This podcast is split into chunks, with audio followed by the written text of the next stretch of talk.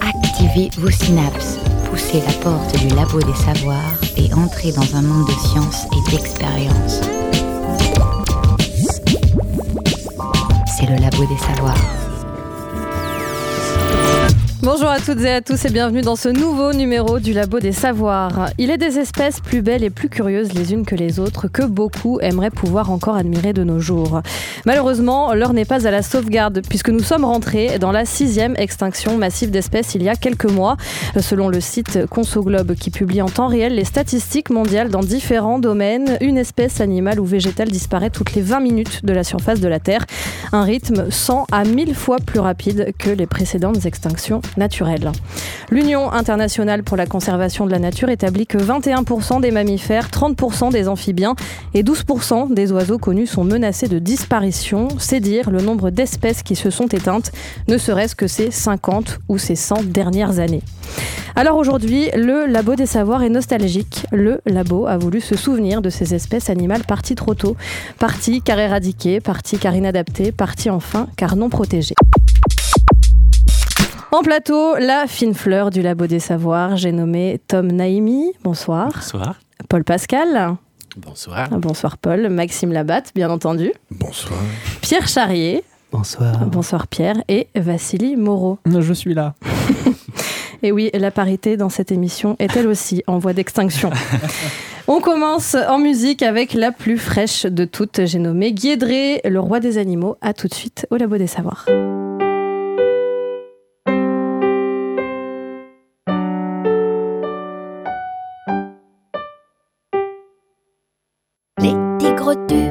Les belles panthères, les poules zigouillent les vers de terre.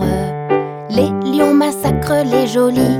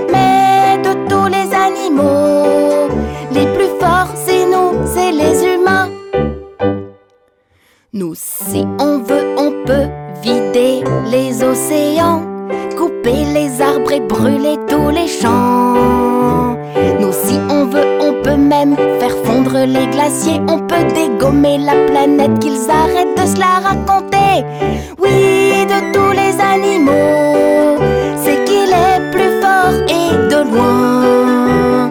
Oui, de tous les animaux, les plus forts, c'est nous, c'est les humains. Le Labo des Savoirs, le moteur de recherche en culture scientifique.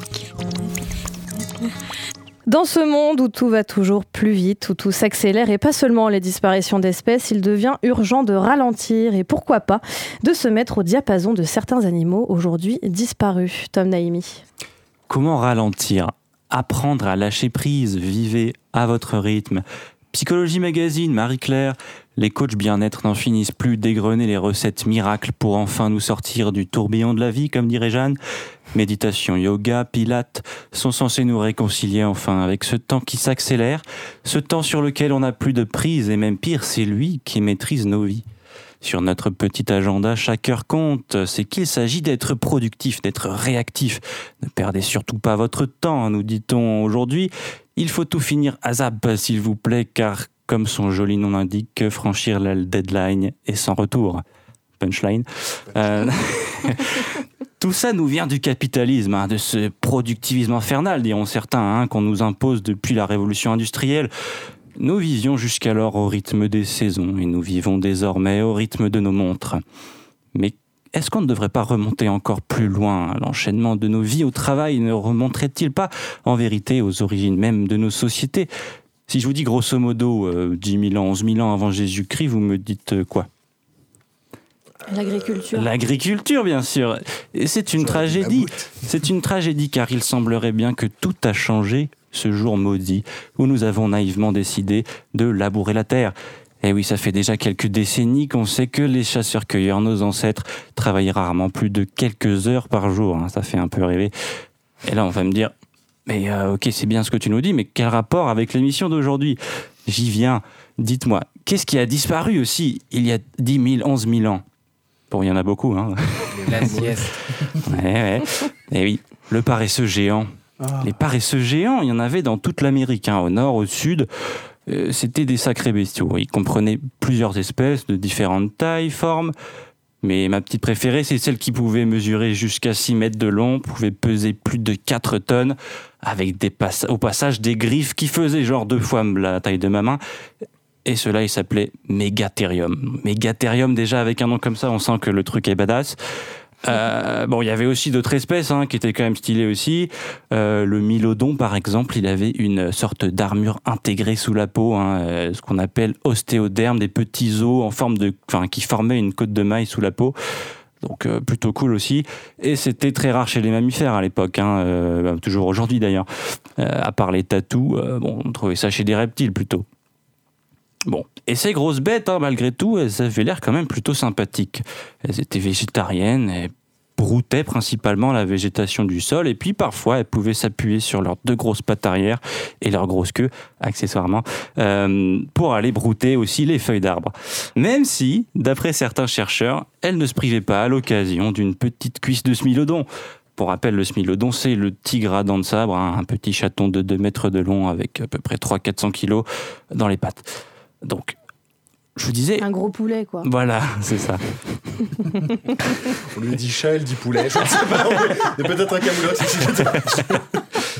Donc, il y a à peu près 10 000 ans, 11 000 ans, bon, on n'est pas à 1000 ans près à ces époques-là, les paresseux géants ont disparu, et c'est à ce moment-là que nous, les hommes, avons quitté notre charmant jardin d'Éden pour nous mettre à trimer, à labourer comme des forcenés. Coïncidence Allez savoir. Il paraît que c'est notre arrivée en Amérique qui a précipité leur disparition, hein, un peu comme tous les autres grands mammifères américains d'ailleurs, hein, ce qu'on appelle la, mégafaune américaine. Euh, bon, certains disent que non, c'était juste le changement climatique hein, qui a détruit leurs habitats, etc. Bon, faut dire qu'on était à peu près à la fin de l'âge de glace. Bon, c'est sûrement un peu des deux, admettons. Mais juste en soi, est-ce que c'est pas déjà un drame? Je sais pas pour, pour vous, mais pour moi, un animal qui est quand même aussi stylé, ça ne me laisse pas indifférent. Mais au-delà, est-ce que c'est pas un symbole qui a disparu à l'aube même de la civilisation humaine? Quand on y pense, le roi de l'Amérique était alors un énorme paresseux, mangeant tranquillement des feuilles d'arbres, bien campé sur sa queue et ses deux pattes arrière. Un roi a priori écolo d'ailleurs, hein, parce que chez les paresseux actuels, c'est tout le métabolisme hein, qui est au ralenti. Il se déplace peu, il mange peu. Au final, il consomme très peu d'énergie. Est-ce qu'on peut transposer au mégathérium de l'époque? Je ne sais pas, mais on peut supposer qu'il y avait quand même quelque chose de cet ordre-là.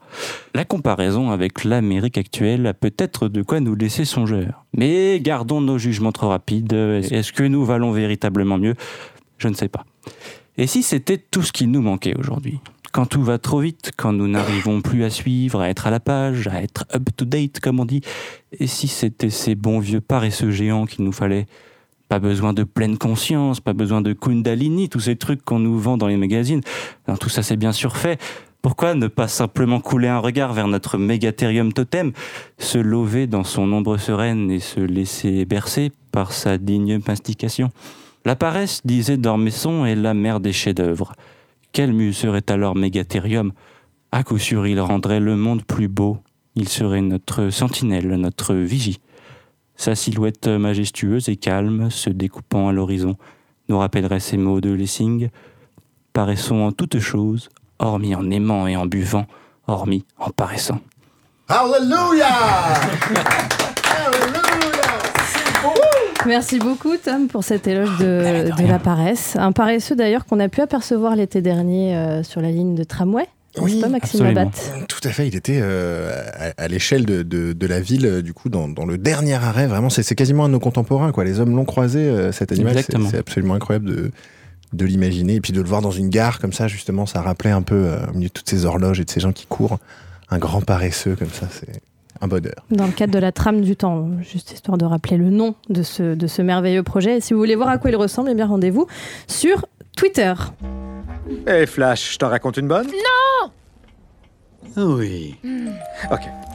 Comment on appelle une chamelle à trois bosses? Je ne sais pas comment on appelle une Chamel à trois bosses. chamelle à trois bosses? Une chamelle enceinte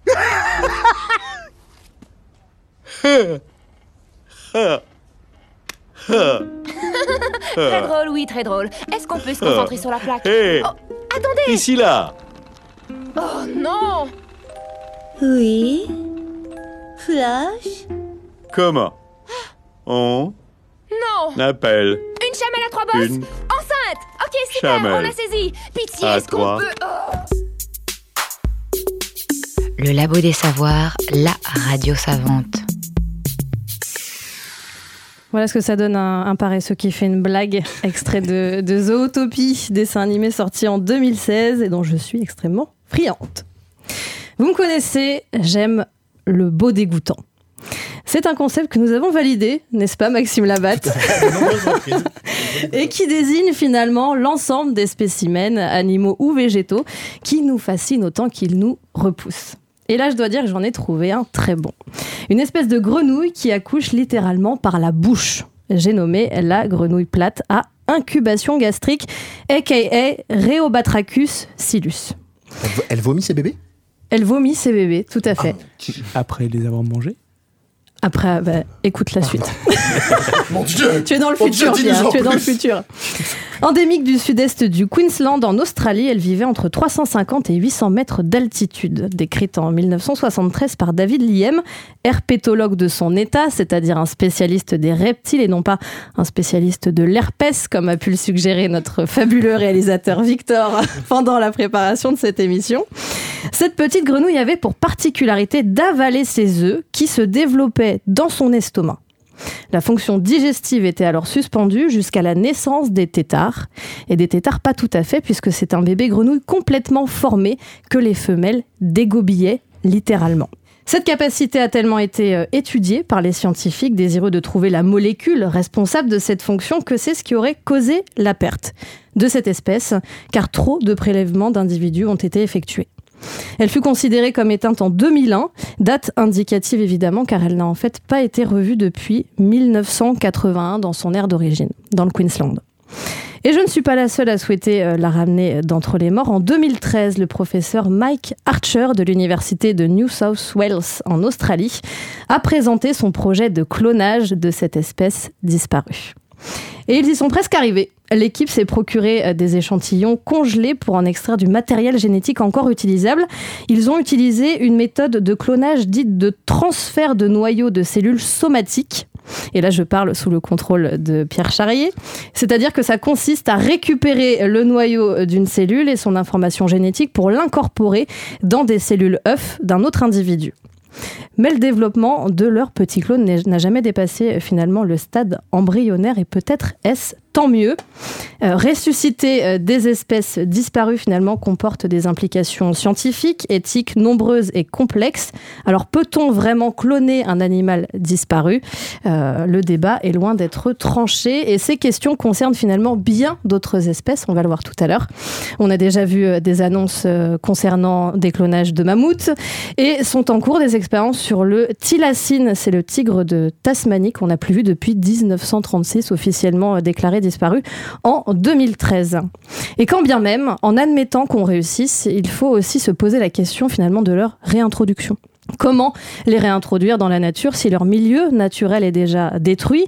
Euh, Faudra-t-il les élever dans des eaux ou des aires protégées? Se pose aussi évidemment le problème de la diversité génétique au sein de l'espèce.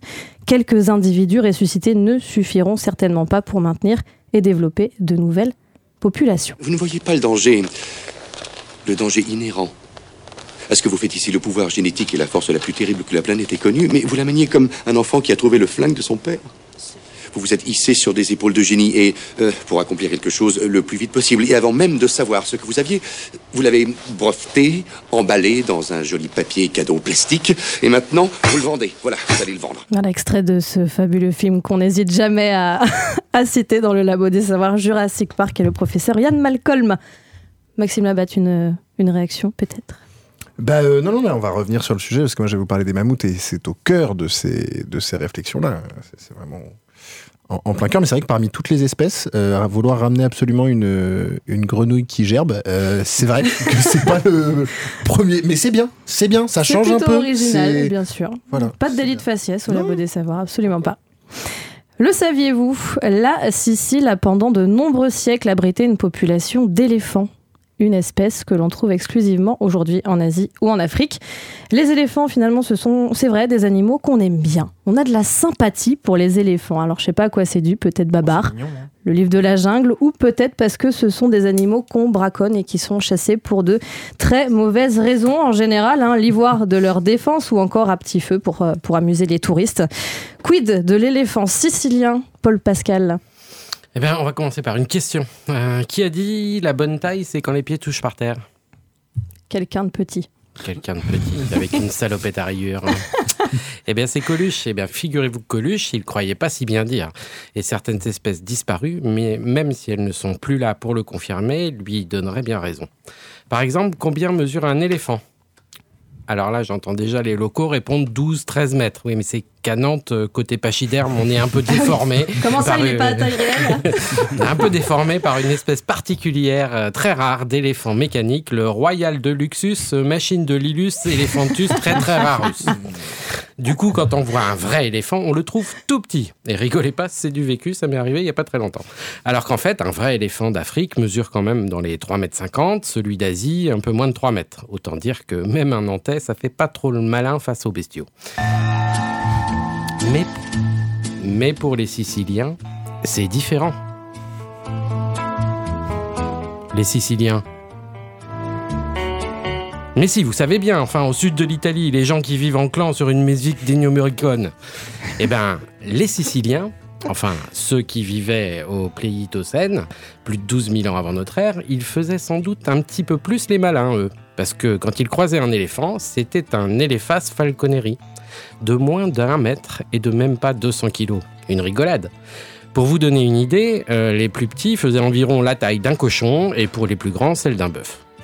Du coup, on l'appelle aussi parfois l'éléphant pygmée.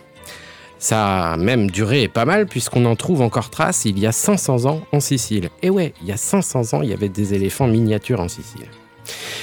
Moi, j'aime bien les espèces naines. voilà, et je C'est vois pas pourquoi ça vous fait rire, c'est pas beau de se moquer des chroniqueurs de moins d'un mètre 63.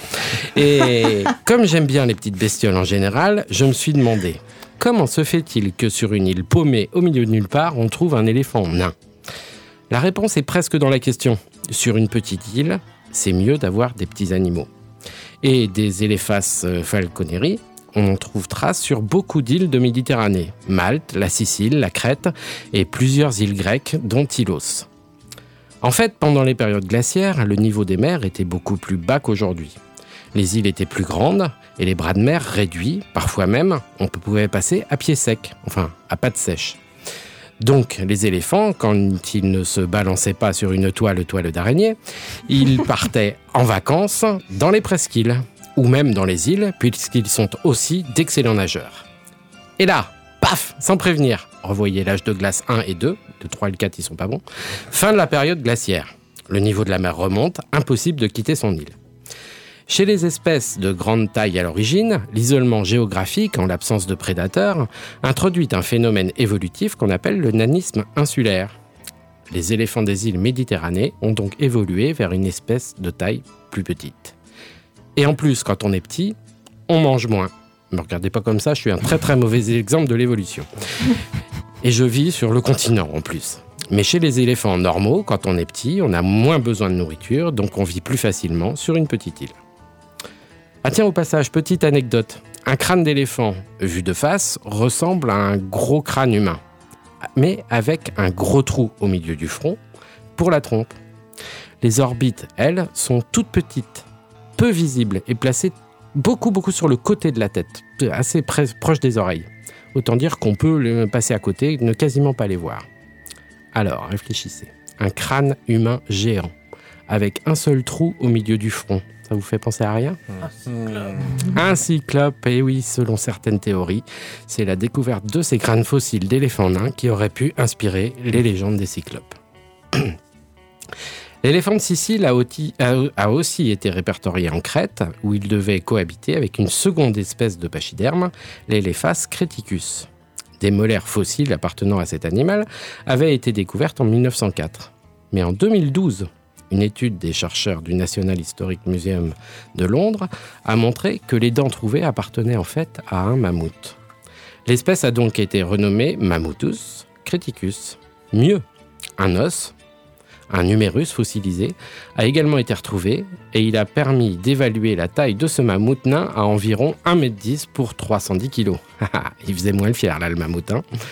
Mais bon, je voudrais pas empiéter sur des sujets de mes petits camarades, alors je vais terminer ici ma chronique parce que, comme vous l'avez compris depuis le début de cette émission, même si mes pieds touchent bien par terre, l'ami Maxime, c'est lui qui va vous parler des mammouths. Il est beaucoup plus grand et beaucoup plus fort que moi. Et je ne voudrais surtout pas terminer en victime de l'évolution. plus fort, il y a peu de chance. Moi, je suis plutôt un, paresseux géant. Euh, c'est marrant parce qu'on a choisi des animaux très proches, alors que finalement, euh, finalement, euh, dans tout le bestiaire disparu, c'est absolument improbable qu'on ait choisi des animaux aussi, aussi proches de nous. on aurait pu aller chercher dans tous les dinosaures et tout ça, on n'y est pas allé. Dans tous les, dans tous les insectes géants beaux dégoûtants, on n'y est pas allé. moins d'empathie, moins d'empathie, et puis les dinosaures, on y reviendra plus tard. Ouais, tu crois, Jurassic Park avait déjà fait le taf, mais je, je, ne sais pas. Jurassic Park, on a oublié plein en plus en ne faisant que des dinosaures. Euh, en tout cas, bon, moi, j'ai voulu aller vers le mammouth parce que c'est euh, l'animal qui a le plus de chances de, peut-être réapparaître. Il a disparu il n'y a pas si longtemps. On en a parlé euh, là un peu, un peu tous. Est-ce que vous savez d'ailleurs pourquoi il n'y a plus de mammouth Non. Eh bien, parce qu'il n'y a plus de papoute. Oh, là là, qu'est-ce qu'elle est bonne, c'est incroyable.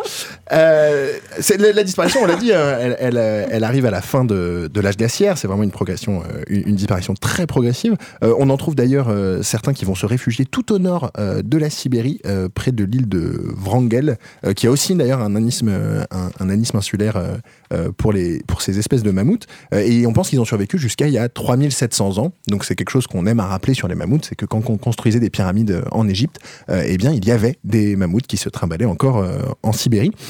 Alors pourquoi est-ce qu'ils ont disparu? Eh bien parce que donc il y a un changement climatique les et en quoi ne les ont pas connus. Hein. Non, les Égyptiens directement normalement ils les ont pas ils les ont pas croisés.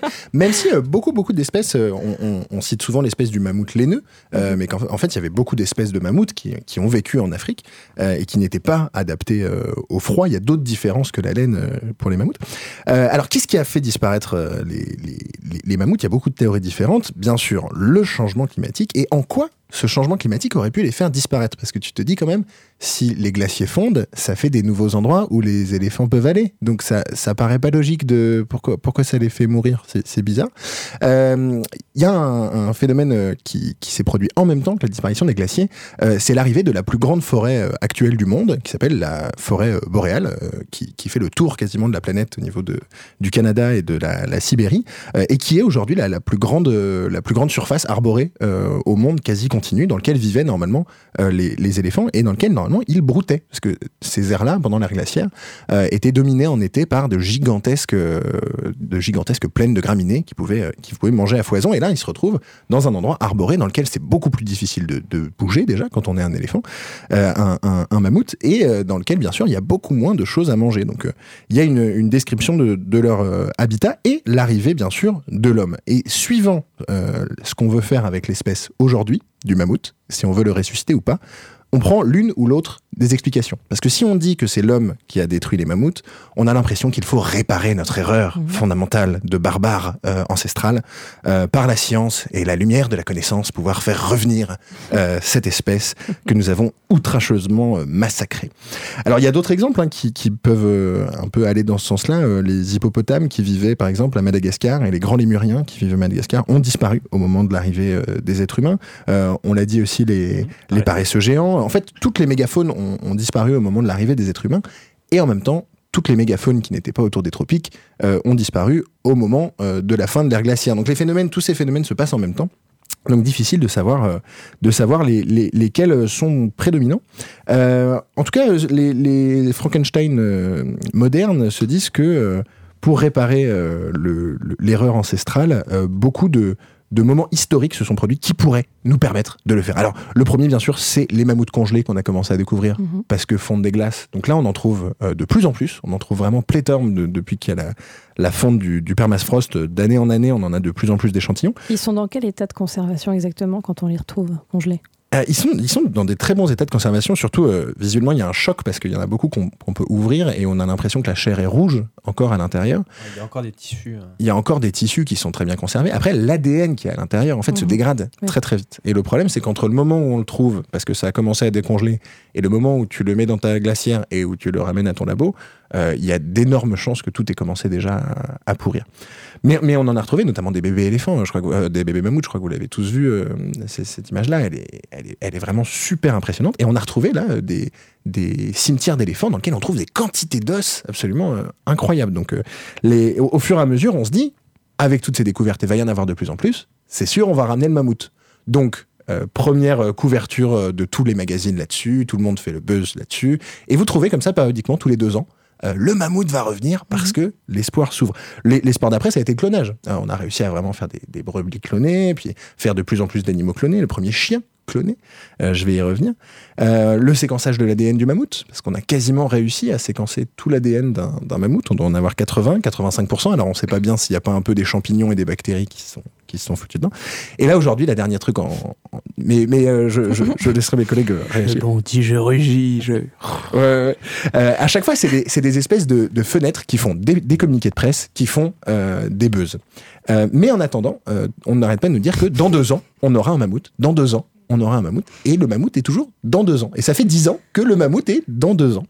Euh, donc le, chercheur qui s'est beaucoup beaucoup occupé de ça, c'est euh, Oh Wang Woo-suk, qui est un, chercheur extrêmement euh, controversé, sud-coréen, qui est à l'origine du premier chien cloné en 2005, qui a depuis euh, été poursuivi en justice pour falsification de toutes ces données gros gros cas de déontologie. euh, voilà, il est vraiment au banc de la communauté scientifique. Il a créé sa boîte dans laquelle il fait des clones de chiens, euh, voilà, pour euh, des riches euh, gens qui ont des, chiens qui- qu'ils aimaient beaucoup.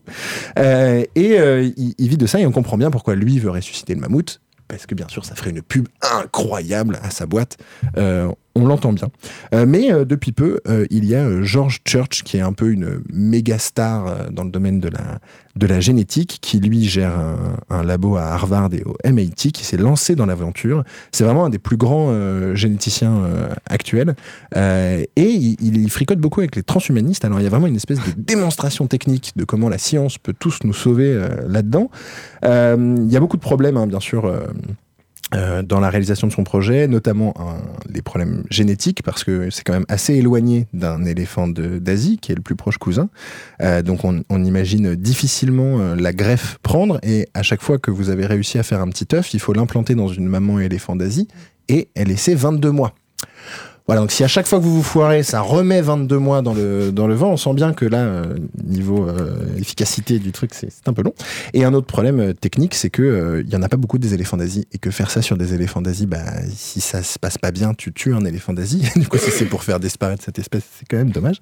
Donc ils, euh, ils, ils veulent créer un utérus artificiel.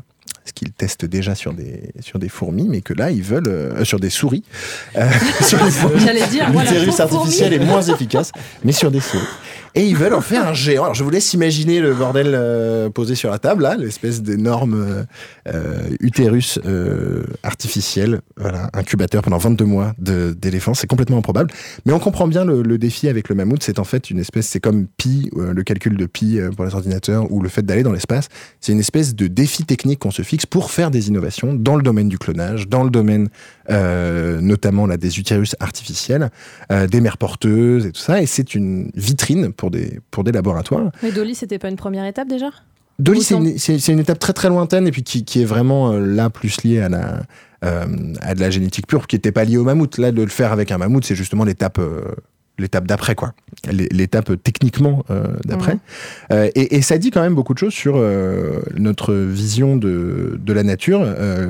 Church a une Elle dit que c'est pas pour faire sa pub, mais que c'est pour repeupler le nord de la Sibérie, pour réussir à éviter que le permafrost fonde pour des raisons écologiques, donc, euh, et de la réimplantation d'une mégafaune dans le nord de la Sibérie pourrait ralentir euh, la fonte du, perma- du permafrost et donc euh, en, réussir à baisser un peu le rythme du, du réchauffement climatique. Euh, on imagine bien que toute cet imbroglio, de justification et tout ça, nous vraiment aller écouter un petit peu ce que disent ces gens parce que là c'est des discours très construits. Ça fait maintenant tellement de temps qu'on parle de, de ces problèmes éthiques que les discours sur le, le fait de ramener le mammouth sont très très construits. Après ça reste profondément utopique. Je pense que on peut tous se le dire autour de la table. Je vois Pierre Charrier qui bondit depuis qu'on parle de. Parce que, de toute façon, ramener un individu, euh, même si vous en a ramené 4, 5, 10, euh, vous ne ramenez pas une population et vous ne ramenez pas un écosystème. C'est ce que tu disais aussi pour les grenouilles. Euh, L'écosystème a disparu euh, de, de- des mammouths. Euh, les populations de mammouths ont disparu. La diversité génétique a disparu. Euh, et il faudrait hum, vraiment regarder à ne pas perdre celle qu'on a maintenant. Ceux qui sont intéressés sont notamment ceux qui défendent les éléphants de Bornéo et les rhinocéros de Bornéo, qui sont eux en train vraiment de disparaître Mhm. dans l'indifférence générale. Et personne ne fait de une de journaux permanentes en disant euh, voilà, tel animal n'est plus en danger, tel animal n'est plus en danger. Euh, et on en est encore bien loin. Voilà. Merci beaucoup, Paul Pascal, et merci beaucoup, Maxime Labatte. Pierre Charrier, je pense que si vous avez quelque chose à dire, c'est le moment de le dire.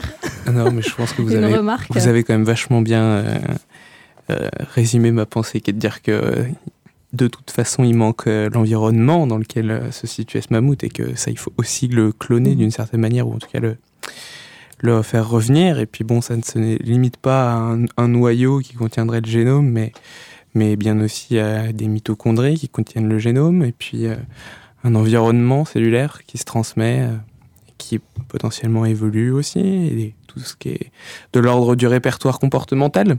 Parce que le mammouth et le papout, euh, ils doivent apprendre des choses à leur enfant de mout ou je ne sais quoi.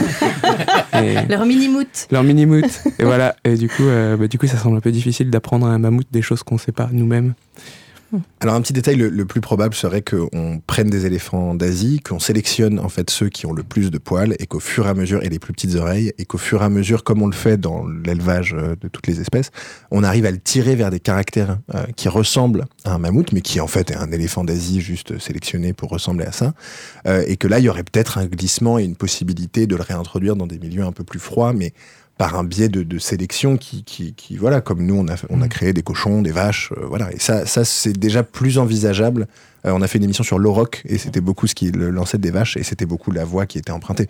Pas de recréer vraiment l'auroch d'avant, mais de faire un animal qui en fait a des caractéristiques proches. Mais c'est marrant ce que tu dis parce que finalement, en essayant de domestiquer un éléphant euh, pour en faire un mammouth, en essayant de retrouver une espèce qui a disparu, même si on, est, on a conscience de ne pas refaire cette même espèce, on peut, ça peut permettre de protéger des éléphants. Finalement, si on cherche à faire de l'élevage d'éléphants pour faire de la domestication de mammouth, enfin de recréer un mammouth, ça peut être marrant. On va, on va s'arrêter là-dessus, en tout cas, d'où l'importance de, de conserver finalement les espèces encore présentes, puisqu'après, quand même encore aujourd'hui, on peut dire que c'est finalement trop tard.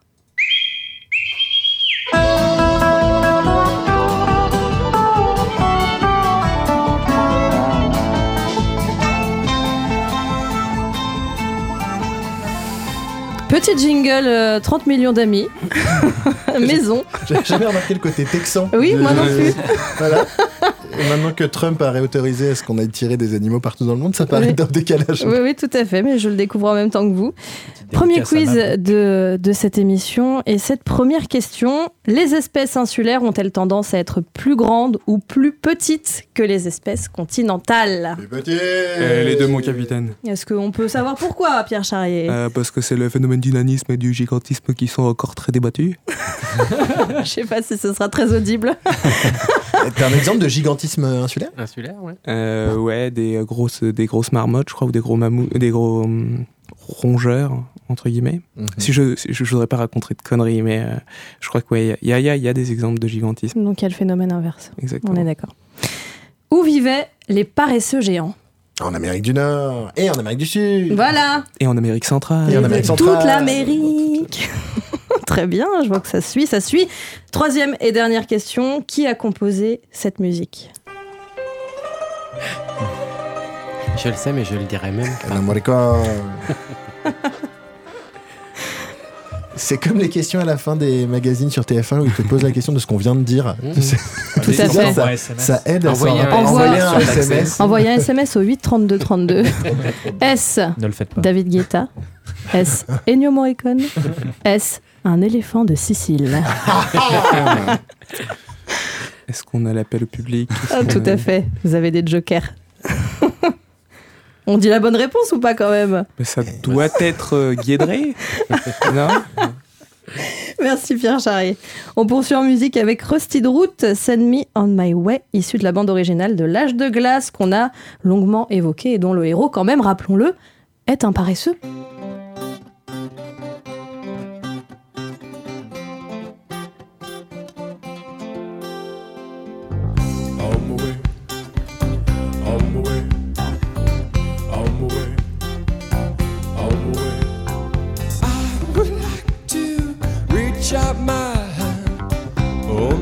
Me say you.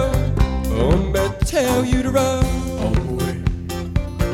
On my way. Nobody say, nobody on. Well, pick me up with golden hand. Oh, me say you. Oh, me tell you to run. On my way. On my way. Nobody say, nobody on. Well,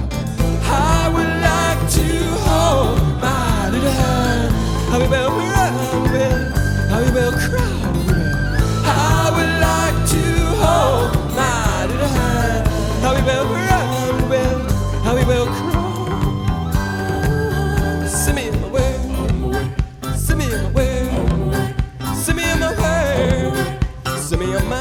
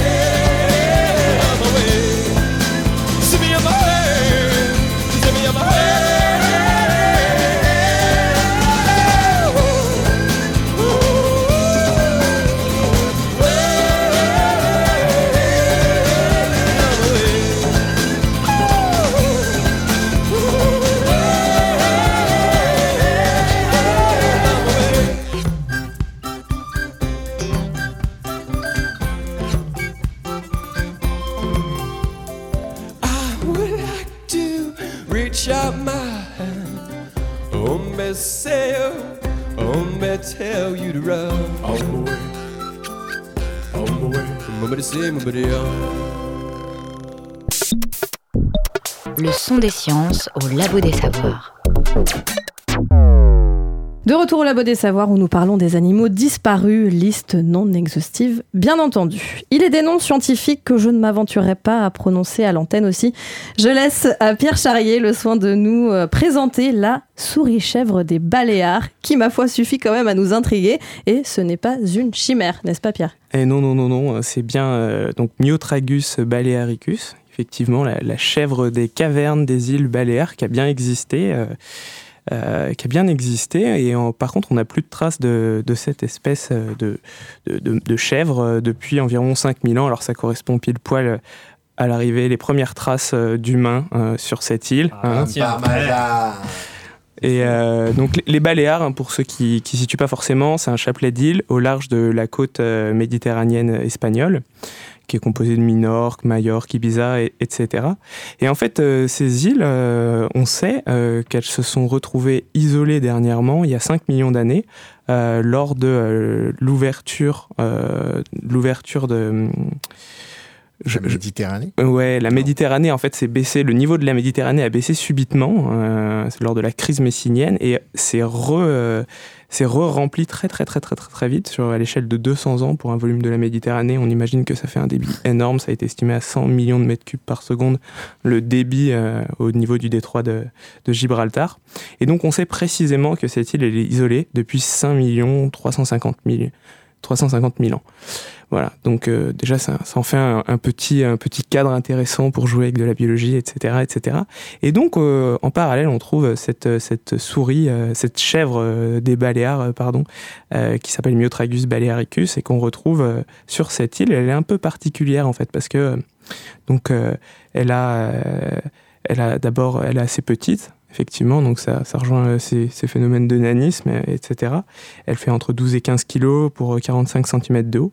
Mais euh, surtout, en fait, elle a des dents, elle a une impl- implantation des dents qui est assez particulière, qui ressemble plus à des rongeurs, genre des, des souris et tout ça, ou des lapins. Et, euh, et pas du tout, euh, pas du tout une, une, dentition qui se rapproche des, euh, des herbivores. Donc ça, voilà, ça en fait quelque chose d'assez, d'assez intriguant. Et c'est, je pense, pour ça quelque chose que j'aurais aimé, j'aurais aimé la rencontrer. Et donc, elle a été surnommée, j'imagine, pour ces raisons-là, la souris chèvre des Baléares. Il y a autre chose qu'on fait quelque chose. Il y a un autre élément qu'on fait un, animal assez bizarre, c'est le fait que il a des yeux qui sont proches, qui sont faciales, ils sont pas sur le côté comme tous les autres herbivores. Et donc euh, ça ressemblerait plus à une poule ou à, ou à un ou un humain. Enfin, ça fait vraiment quelque chose de, de bizarre et c'est- assez étonnant. C'est assez étonnant. Mais l'histoire s'arrête pas là parce que euh, les, des, des scientifiques se sont dit bon bah c'est cool, on sait que cette chèvre elle a, elle a divergé des autres euh, chèvres euh, depuis 5,35 millions d'années, donc on va pouvoir l'utiliser comme un comme une période de- comme, un comme un calibre pour dater euh, la, la- la diversification de toutes les espèces de chèvres. Et, euh, et en fait, euh, donc bah, ils ont séquencé euh, l'ADN de cette chèvre, le, le gène de la cytochrome oxydase B. J'essaie d'être précis, ça, ça vous Ah oui, parle oui, oui. C'est très, très C'est un précis. gène mitochondrial. Énormément de précision. Oui, mais et du coup, ce, ce- ce petit gène, ils l'ont, ils l'ont séquencé à partir d'un morceau d'os, ils l'ont reconstruit, ils ont aligné avec plein d'autres espèces de, de chèvres. Et, euh, et en fait, euh, ils ont ensuite recalibré l'horloge, moléculaire. Alors, je vous invite à aller lire euh, Kimura pour ceux que ça intéresse ou de tweeter le Labo des Savoirs et on sera une joie de vous en parler. Et oh, surprise, cette petite chèvre n'est en fait rien d'autre qu'un mouton. En fait, c'est un mouton. L'arnaque. Voilà. J'y ai cru. On nous aurait menti. On, on vous a menti. Et donc, euh, c'est bien une souris, chèvre, mouton des îles Baléares, en fait. Et qui gratte des lichens sur son caillou méditerranéen parce que, du coup, ça, ça semble indiquer qu'elle grattait les lichens sur son, sur son île. Donc voilà, ça en fait déjà quelque chose de. Encore quelque chose de complètement fou que. Est-ce qu'on peut peut-être rapidement dire ce que c'est qu'un lichen? Un lichen? Ouais. Ah non. Pour nos auditeurs. Un lichen, c'est un mélange d'un champignon, d'une plante, enfin d'une algue et, euh, et de bactéries. Et si tu veux le voir, tu vas en forêt, tu, tu vas appeler ça de la mousse. En fait, c'est un peu euh, vert-gris. Voilà. Tu t'en sers pour faire une barbe Mhm. quand t'es enfant. Ah. Tu, tu te mets. euh, Ok, tu mets la on n'a pas tous eu la même enfance, mais euh, ça marche. Moi, j'ai ce genre d'enfance, je me déguisais tips. avec des lichens. Voilà, le déguisement pas cher. Et alors, Une dernière petite chose qui est intrigante sur cette, euh, sur cette bestiole, c'est que des scientifiques ont cherché à, à comprendre un petit peu le nanisme, le gigantisme et comprendre ce qui pouvait mener à ça. Et ils ont fait des coupes d'os et ils se sont rendus compte qu'en fait c'est un animal à sang-froid. C'est le seul mammifère qu'on connaît qui a sang-froid. sang-froid. Enfin, oui. Et alors, comment ils ont réussi à faire ça C'est un peu comme avec les arbres, en fait, parce que l'os d'un animal euh, classique à sang chaud, il va croître de manière assez linéaire et régulière et va pas laisser des, des, peaux, un peu comme les cernes d'un arbre. Et, contrairement à des animaux à sang froid, comme par exemple le crocodile, et ils ont comparé en fait la structure des coupes d'os de crocodiles et euh, d'autres euh, d'autres bovins, et ils se sont rendus compte que c'était la structure elle est plutôt dans le sens d'un animal à sang froid. Donc voilà, le, la biologie insulaire, euh, la biologie des îles mène euh, vers des choses euh, complètement folles et, incroyables. Donc c'est, ce serait en fait une souris, chèvre, mouton, lézard, puisque sang froid, des îles des Baléares. On a, on a des photos de, de, ce, de ce spécimen Alors, n'y va pas parce que c'est vraiment bizarre, elle a les yeux en face. trop Et, euh, bizarre. et donc, C'est euh, pas très grave ça. bah, Je pense que nos auditeurs seront ravis d'avoir une petite photo d'identité. On va faire un petit trombinoscope, je pense, euh, sur notre site internet de, toutes ces, de tous ces animaux qu'on- dont on parle depuis, euh, depuis le début de cette émission. Et on sait pourquoi elle a disparu? Il ou elle d'ailleurs Parce que je pense qu'il y avait les deux. Alors, on, Non Non on, on peut se dire que euh, le dernier, dernier reste trouvé 5000 ans, à premier reste humain trouvé 5000 ans. De là, Encore Encore De là à dire que l'homme est responsable de sa C'est disparition. Quand même une sorte de fil rouge depuis le début de cette émission. Merci beaucoup, Pierre Charrier, euh, pour euh, cet éclairage. Il y a un animal dont on n'a pas encore parlé depuis le début. Eh bien, c'est les, enfin, ce sont les hominidés. Vassili Moreau. Oui, tous les animaux cités dans cette émission sont sympas, hein, franchement, euh, bon job. Mais moi j'ai un meilleur animal à vous proposer. Alors que diriez-vous de ressusciter un animal qui sait peindre, oui, qui sait faire des outils et qui peut se rendre utile à notre société moderne?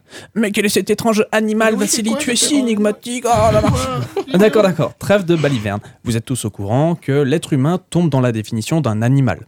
Nous sommes tous des animaux. Ce qui signifie que nos cousins éloignés comme les Homo habilis, Homo erectus et tous les autres le sont aussi. Mais il y a une espèce du genre Homo qu'il serait intéressant de revoir vivante, Homo neanderthalensis ou néandertal pour les intimes. À noter que nous autres Homo sapiens avons déjà à noter que nous autres Homo sapiens avons déjà côtoyé cette autre espèce pendant plus de 10 000 ans. Malgré sa grosse arcade sourcilière qui l'a fait passer dans notre imaginaire collectif pour une brute épaisse, il était intelligent notre cousin. Une, étude parue dans le journal Science en février suggère que les peintures euh, pariétales dans des grottes en Espagne auraient été réalisées par des hommes ou des femmes de Néandertal. Alors imaginez maintenant que cette espèce soit à nos côtés dans notre civilisation mondialisée, quel rôle aurait-il dans nos sociétés?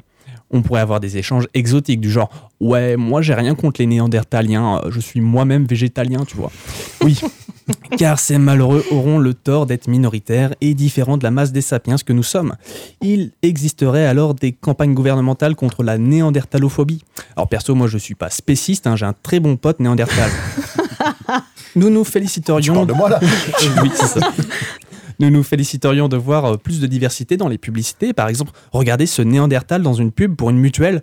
Ah non, ça c'est Sébastien Chabal, pardon. Néanmoins, on ne peut pas nier les différences entre nos deux espèces. Les néandertaliens avaient probablement, probablement une vue plus précise que la nôtre, grâce à leurs yeux plus gros et une- un plus large lobe occipital, la région du cerveau euh, servant au sens visuel, entre autres. D'ailleurs, il se peut que euh, il se peut que le stéréotype de brute stupide soit à remettre en question. On l'a vu, ils peuvent peindre, ils ont probablement une meilleure vue, ils fabriquaient des vêtements et des outils, mais en plus de cela, il existe une hypothèse encore débattue par les chercheurs selon laquelle il aurait enterré les morts d'une manière symbolique, comme nous. On a aussi euh, des différences physiques, comme euh, leur meilleure faculté à résister au froid, une plus grande force musculaire. Donc en gros, s'ils revenaient à la vie, ils pourraient occuper des, des- des métiers physiques et en extérieur. Ils pourraient être artistes, mais peut-être même des champions de sudoku, allez savoir. Revenons à la réalité. Euh, Néandertal n'a pas vraiment besoin de revenir à la vie car il, ne s'est jamais réellement éteint. L'hypothèse de l'hybridation, c'est-à-dire du métissage en notre- entre nos deux espèces, va bon train. Différentes études en génétique ont démontré, démontré que euh, des séquences d'ADN présentes chez les populations eurasiennes nous viennent de ce bon Néandertal, comme quoi on a tous quelque chose en nous de Néandertal. Merci beaucoup, Vassili Moreau. On va faire le deuxième quiz, très rapidement, de cette émission.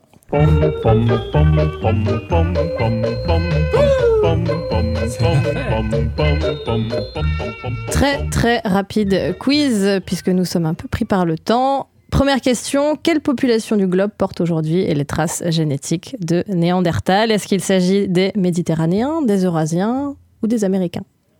Eurasien. Eurasien. Eurasien. C'est ça, c'est ça, c'est ça. Qui a dit Le jour viendra où les personnes comme moi regarderont le meurtre des animaux comme ils regardent aujourd'hui le meurtre des êtres humains Maxime. Attention, vraie question. Est-ce Léonard de Vinci, Eva Joly ou Donald Trump? Donald. Donald, c'est Définitivement Donald. Non, c'est Donald Léonard de de Vinci. C'est Léonard de Vinci, tout à fait. Donc, comme quoi, finalement, c'est une question plutôt ancienne. hein. On n'a rien inventé en, en 2018. Instant Maxime Labatte, parce que on sait que ça va lui faire plaisir. On n'a pas, non, non, on n'a pas parlé des dinosaures, c'est vrai, dans cette émission. C'était un petit peu couru d'avance, donc on a voulu euh, innover. Est-ce que Mais- tu vas parler de requin Non. Pas maintenant. Mais euh, je pense que ça pourrait être sympa qu'on fasse un petit tour de table et qu'on se dise, bah, chacun, c'est quoi un peu notre dinosaure préféré, celui qu'on aurait voulu euh, voilà, pouvoir euh, toucher, euh, voir. euh. C'est trop dur, les gars. Allez-y, allez-y en Ouais. premier parce Alors, que. qui commence? J'en ai alors j'ai oublié le nom, peut-être que ça te rappellera quelque chose. C'est un, un dinosaure. Euh, on le voit dans Jurassic Park justement. Je sais plus dans quel film.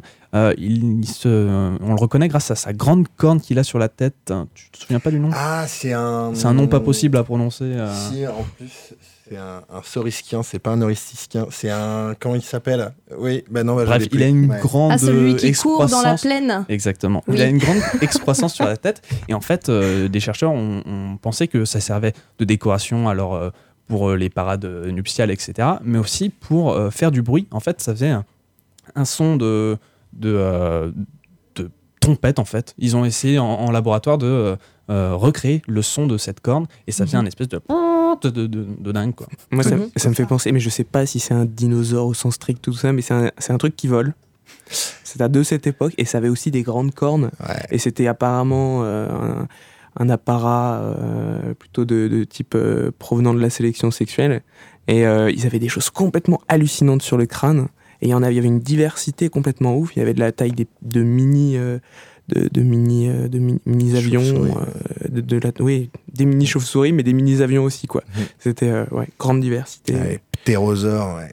Et Quetzalcoatlus, qui a été le plus gros animal qui a jamais existé, qui, qui volait, qui faisait quasiment 6-7 mètres d'envergure, même plus que ça, et qui, qui, qui- qui pesait quasiment 300 kilos, qui était un truc énorme, qui est le plus Comment gros truc qui a jamais volé.